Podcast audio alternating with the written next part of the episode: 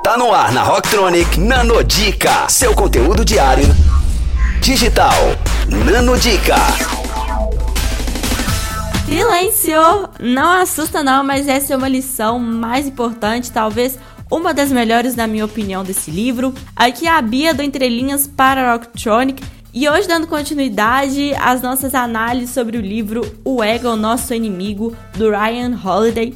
E é isso mesmo, eu tô falando de ficarmos calados às vezes. E ficar falando e exibindo é sempre mais fácil, né? A verdade é que o silêncio é escasso e raro. Vou dar um exemplo para vocês. O grande jogador de beisebol e futebol americano, Bo Jackson, decidiu que queria conquistar duas coisas como atleta: ganhar o troféu Heisman e ser o primeiro convocado pela NFL.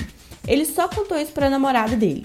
O primeiro benefício do silêncio é a flexibilidade estratégica e o segundo é o psicológico. Pera aí que eu vou deixar isso mais claro. Isso porque, embora a visualização seja importante, depois de um tempo, nossa mente começa a confundi-la com o progresso propriamente dito. Ou seja, somos levados a pensar que estamos mais perto de sua solução, quando na verdade ainda não foi feito além da própria verbalização. O que eu quero dizer com isso? As pessoas que trabalham em silêncio isoladas, elas transformam sua inquietude interior em um produto, em tranquilidade.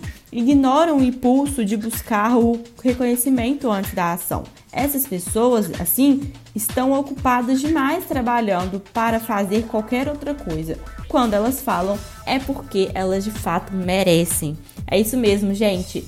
Fica ligado que nas próximas anodicas eu vou trazer mais detalhes desse livro para vocês.